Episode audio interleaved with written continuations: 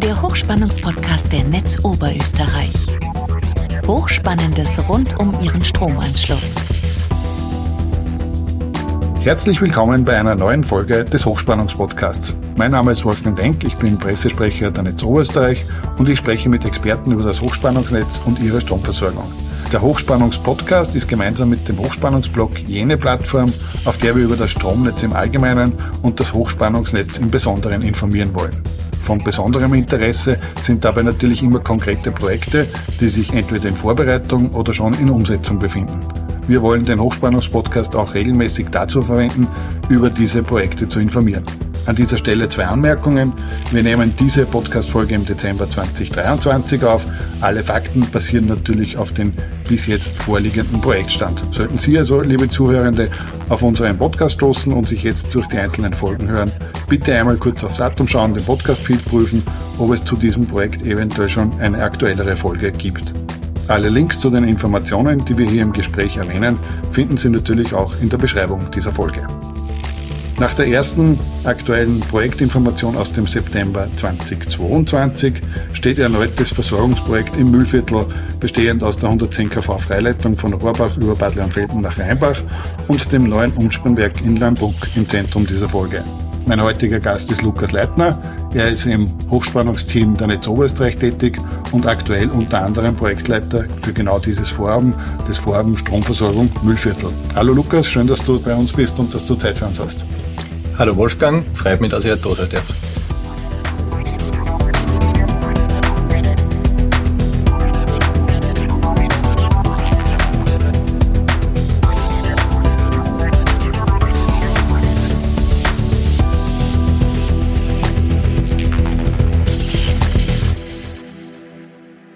Lukas, ich habe in der Einleitung schon erwähnt, um was es geht. Es geht um das äh, Stromversorgungsprojekt Müllviertel.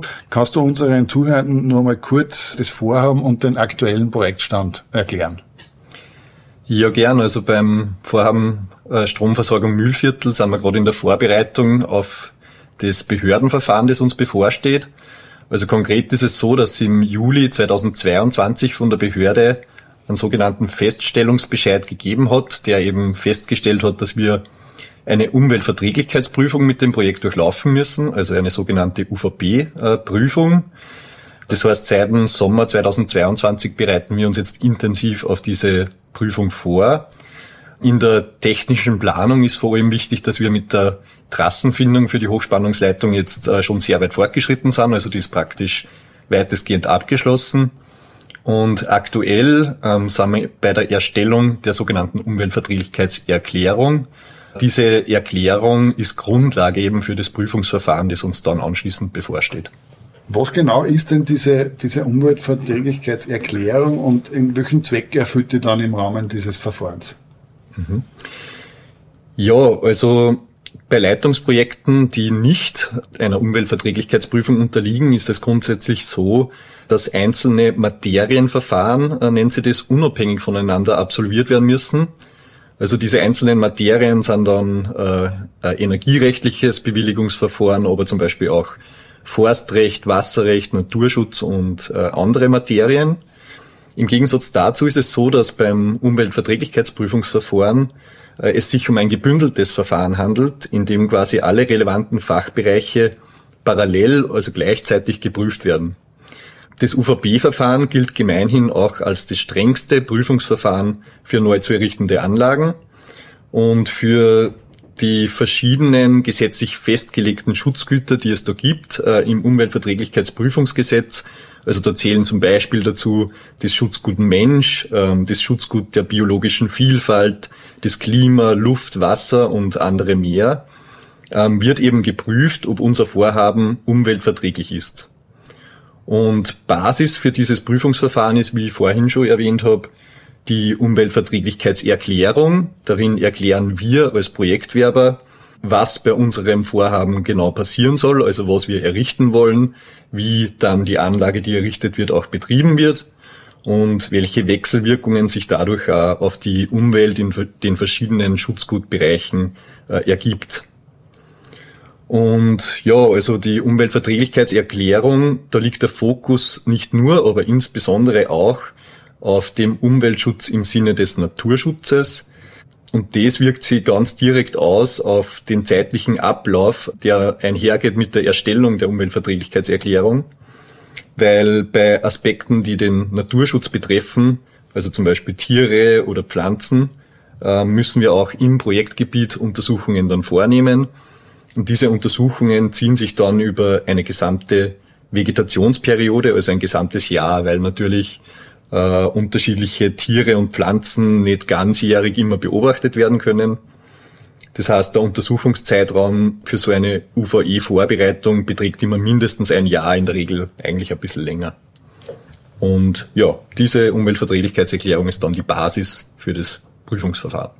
Ah, du hast jetzt schon erwähnt, dass in, diesen, in dieser Umweltverträglichkeitserklärung eine ganze Reihe von, von, von Fachbereichen abgedeckt sind. Gibt es da jetzt mehr oder andere Fachbereiche wie bei einem Nicht-UVP-Verfahren oder, oder wie muss man sich das vorstellen? Ja, das ist also eine ganze Reihe von Fachbereichen, die alle eben gleichzeitig und parallel vorbereitet werden. Bei uns im konkreten Projekt äh, gibt es mehr als 20 unterschiedliche Fachbeiträge, Beispielhaft kann ich da anführen, zum Beispiel den Fachbeitrag Energiewirtschaft, der für uns natürlich relevant ist, aber auch die biologische Vielfalt, also die Pflanzen- und Tierwelt, das Forstwesen oder auch äh, Luft und Klima und eben viele andere mehr. Und diese Fachbereiche, das ist jetzt auch vielleicht nur wichtig zu betonen, können natürlich nicht wir als Projektwerber und Netzbetreiber alle fachlich hinreichend beurteilen, sondern nur teilweise abdecken. Und weil wir im Haus ja zum Beispiel jetzt keine Ornithologen haben, die sich äh, ausreichend mit der Vogel- und Fledermauswelt auskennen, oder wir auch keine Bi Biologen haben, die die Pflanzenwelt beurteilen können. Und daher haben wir eine ganze Reihe äh, von fachlich versierten Gutachtern jetzt äh, beauftragt, die für uns eben die jeweiligen Bereiche fachlich beurteilen und auch jetzt schon Maßnahmen im Vorhinein ableiten, damit unser Projekt dann möglichst umweltverträglich auch äh, umgesetzt werden kann. Das heißt eigentlich Aufgaben, die wir als Netzbetreiber standardmäßig sowieso machen, wie eben diese elektrotechnische Beurteilung.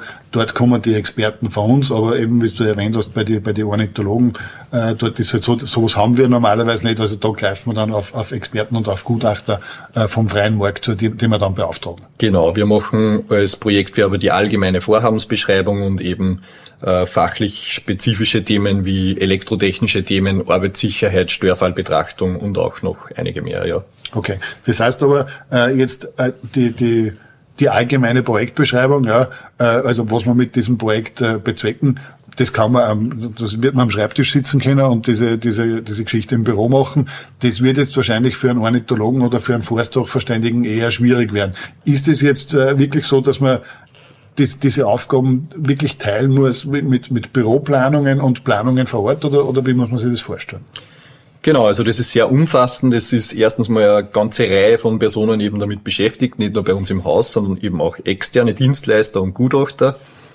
Ähm, und das teilt sich auf. Also es gibt Tätigkeiten, die kann man naturgemäß nur vor Ort im Projektgebiet durchführen. Das sind beispielsweise die bereits erwähnten ähm, Untersuchungsarbeiten beziehungsweise Kartierungsarbeiten nennt man das auch, ähm, wo eben die Pflanzen- und Tierwelt betrachtet wird, aber archäologische Prospektionen durchgeführt werden, äh, Vogelzählungen stattfinden und anderes mehr. Wir haben aber auch in der technischen Planung Arbeiten, die wir im Gelände durchführen müssen. Also wenn wir uns zum Beispiel damit auseinandersetzen, wie für den Bau der Leitung dann Zufahrten gestaltet werden können, da müssen wir natürlich draußen in der Natur äh, die Geländegegebenheiten uns anschauen und äh, berücksichtigen. Zusätzlich haben wir zum Beispiel auch Bodenuntersuchungen, die vorgenommen werden an potenziellen Maststandorten, weil wir natürlich da auch Erkenntnisse brauchen, um Fundamentgrößen von Masten zu planen, aber auch ähm, um Erkenntnisse über die chemische Zusammensetzung des Bodens zum Beispiel zu gewinnen. Und ja, also bei diesen Festlegungen, die wir jetzt in der technischen Planung treffen, also was vor allem diese Standorte der Masten und damit auch die Leitungsführung betrifft, aber auch die Zufahrten zu diesen potenziellen Mastbaustellen dann, versuchen wir natürlich auch immer den Kontakt herzustellen zu den berührten Grundeigentümern und da auch möglichst ein Einvernehmen und eine Absprache herzustellen. Auf der anderen Seite gibt's aber auch die ähm, Arbeiten, die im planungsmäßig im Büro durchgeführt werden können. Da kann man sich zum Beispiel vorstellen, dass Emissionsberechnungen durchgeführt werden, die sich damit beschäftigen, welche Abgase oder Schallemissionen im Zuge von unserer Projektumsetzung zu erwarten sind. Oder zum Beispiel wird auch errechnet, welche elektrischen und magnetischen Felder sich durch den Betrieb der Leitung dann auch ergeben. Es werden auch Zuwägungskonzepte zum Beispiel planlich dargestellt, Brandschutzkonzepte erarbeitet und wieder vieles mehr. Äh, Lukas, du hast diese die Festlegung der Zufahrten erwähnt. Das klingt jetzt nicht nach einer so einer herkömmlichen Planungs- und, und Genehmigungsphase oder nach einem Planungs- und Genehmigungsablauf. Äh, warum ist sowas überhaupt notwendig? Ja, die Zufahrten sind eigentlich ein sehr gutes Beispiel, um einmal ein bisschen zu veranschaulichen, wie umfangreich also eine Umweltverträglichkeitsprüfung ist und was man sich da als Projektwerber alles äh, genau anschauen muss und auch darstellen muss für die Behörde, die das ja dann zu beurteilen hat. Also die Zufahrten sind ja eigentlich im normalerweise eher untergeordnetes Thema immer gewesen bei einer Leitungsplanung. Aber in der Umweltverträglichkeitserklärung haben wir ja grundsätzlich uns damit zu beschäftigen oder wir müssen darstellen, wie sie unser Projekt ähm, auf die Umwelt auswirkt und zwar in der Bauphase schon und aber dann auch in der Betriebsphase. Und da ergeben sie dann eben eine Vielzahl an Fragestellungen, die wir zu beantworten haben, wenn man jetzt eben beispielsweise diese ähm, Zufahrten hernimmt. Die Zufahrten, muss man da auch nochmal dazu sagen, die werden ja bei uns grundsätzlich nur für die Bauphase benötigt. Das heißt, es sind temporäre, meistens Schotterpisten, die angelegt werden, die aber nach der Bauphase dann sogar wieder rückgebaut werden grundsätzlich.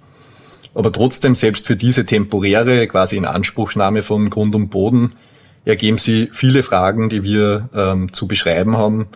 Da kann ich mal ein paar Beispiele nennen. Also wir müssen da zum Beispiel darlegen, wie viel Bodenfläche für einen Bau überhaupt in Anspruch genommen wird, ähm, wie viel Boden, also welches Volumen muss da bewegt werden, wie wird der Boden, der bewegt wird, zwischengelagert, wie wird der Aushub dann letzten Endes auch wieder zurückgebracht und wieder ähm, zur Renaturierung verwendet, wie wird die vorher bestehende Flora bestmöglich wiederhergestellt, wie viele Transportfahrten sind für die Arbeiten notwendig. Daraus ergeben sich ja wieder Emissionen, also Lärmemissionen, Luftschadstoffemissionen. In welchem, also in welchem Umfang ist mit diesen Emissionen zu rechnen? Welche Maßnahmen werden zum Beispiel gesetzt, damit die Transporte keine Verschlechterung der Qualität des Bodens verursachen? Also wie kann der Boden geeignet gelagert werden? Wie kann er zwischenzeitlich begrünt werden? Nach dem Wegerückbau wird zum Beispiel dann wieder Tiefen gelockert, werden Kalkungen vorgenommen etc. Was passiert auch möglicherweise mit überschüssigem Material, wenn wir jetzt dran denken, dass wir für Fundamente von Masten zum Beispiel äh, Boden entnehmen, der dann nicht vollständig wieder rückeingebracht werden kann. Äh, wie wird mit dem umgegangen? Wir müssen uns aber auch damit beschäftigen, nicht nur für die Bauphase, sondern für die Betriebsphase, wenn unsere Baustraßen ja dann nicht mehr zur Verfügung stehen, äh, wie dann notwendige Inspektionen, Instandhaltungen etc. durchgeführt werden können, in welcher Frequenz das notwendig ist Lukas, wir sind ja jetzt schon äh, seit über einem Jahr damit beschäftigt, äh, diese Umweltverträglichkeitserklärung eben, eben zu, zu erstellen. Ähm, ganz konkret, was sind denn die nächsten Schritte und, und wie geht's in dem Projekt generell gesehen weiter? Ja, die Aussicht derzeit ist die, dass unser Ziel ist, ähm, die Umweltverträglichkeitserklärung im zweiten Quartal 2024 bei der Behörde einzureichen. Äh, Im Anschluss äh, zieht die Behörde dann Sachverständige bei, äh, die unsere Unterlagen dann prüfen und anschließend wird die Behörde dann einen Verhandlungstermin festlegen. Und ähm, nach der Verhandlung muss die UVB-Behörde natürlich auch einen Bescheid erstellen. Ähm, das dauert aber im Normalfall schon mehrere Monate und wir hoffen äh, natürlich auf einen positiven Bescheid ähm, noch bis Ende 2024. Es kann dann allerdings so sein, dass wenn der hoffentlich positive UVP-Bescheid vorliegt, ähm, gegen diesen Bescheid Einsprüche erhoben werden können. Und wenn gegen einen UVP-Bescheid ein Einspruch erhoben wird, dann wechselt die Zuständigkeit ähm, von, von der Behörde zum Bundesverwaltungsgerichtshof und dann geht's auch mit unserem Verfahren somit in die zweite Instanz. Und beim BVWG äh, ist dann in der zweiten Instanz die Verfahrensdauer für uns immer sehr schwer abschätzbar. Äh, das kann sich dann nochmal bis zu mehrere Jahre hinziehen. Und es ist so, erst wenn dann auch zweit- oder letztinstanzlich äh, die Rechtswirksamkeit des Bescheides festgestellt wurde, können wir eigentlich mit der Umsetzung des Projektes dann baulich äh, beginnen. Die bauliche Umsetzung selbst wird grundsätzlich ähm, bis zu zwei Jahre in etwa in Anspruch nehmen. Und wir gehen also jetzt davon aus, wenn es, sollte es keinen Einspruch geben, dann rechnen wir mit einer Fertigstellung circa 2026 oder 2027. Wenn das Verfahren allerdings in die Instanz geht, kommt es zu einer entsprechenden Verzögerung natürlich. Und das wirkt sich negativ auf den Fertigstellungszeitpunkt aus und das hat natürlich auch dann eben direkte Auswirkungen auf die Versorgungssicherheit, aber auch die Möglichkeiten der Leistungsbereitstellung und auch natürlich vom Abtransport von erneuerbarer Energie aus der Region im Mühlviertel. Ja, Lukas, danke für den aktuellen Einblick in den, in den Projektstand. Ich glaube, spätestens, wenn wir die Umweltverträglichkeitserklärung fertig haben und, und eingereicht haben bei der Behörde, war ein guter Zeitpunkt, wenn wir, wenn wir uns wieder, wieder hören und auf den, auf den aktuellen Stand dann eingängen.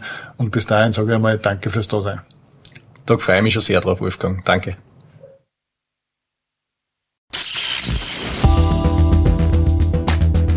Der Hochspannungspodcast ist der regelmäßige Podcast der Netz Oberösterreich zu interessanten Themen rund um das Hochspannungsnetz. Alle Folgen zum Nachhören finden Sie auf hochspannungspodcast.at. Nachlesen können Sie die Informationen aus diesem Podcast und noch viel mehr unter hochspannungsblog.at slash podcast. Verpassen Sie keine neue Folge. Folgen Sie uns und abonnieren Sie diesen Podcast. Sie finden uns bei Apple Podcasts, Spotify oder Google Podcasts und natürlich in der Podcast-App Ihrer Wahl. Hat Ihnen diese Folge gefallen? Haben Sie was dazugelernt? Lassen Sie es uns wissen und hinterlassen Sie uns eine Bewertung. Haben Sie Fragen? Wollen Sie Informationen zu bestimmten Themen? Nutzen Sie dazu das Online-Formular auf fragen.hochspannungspodcast.at. Danke fürs Zuhören. Bis zum nächsten Mal und bleiben Sie gesund.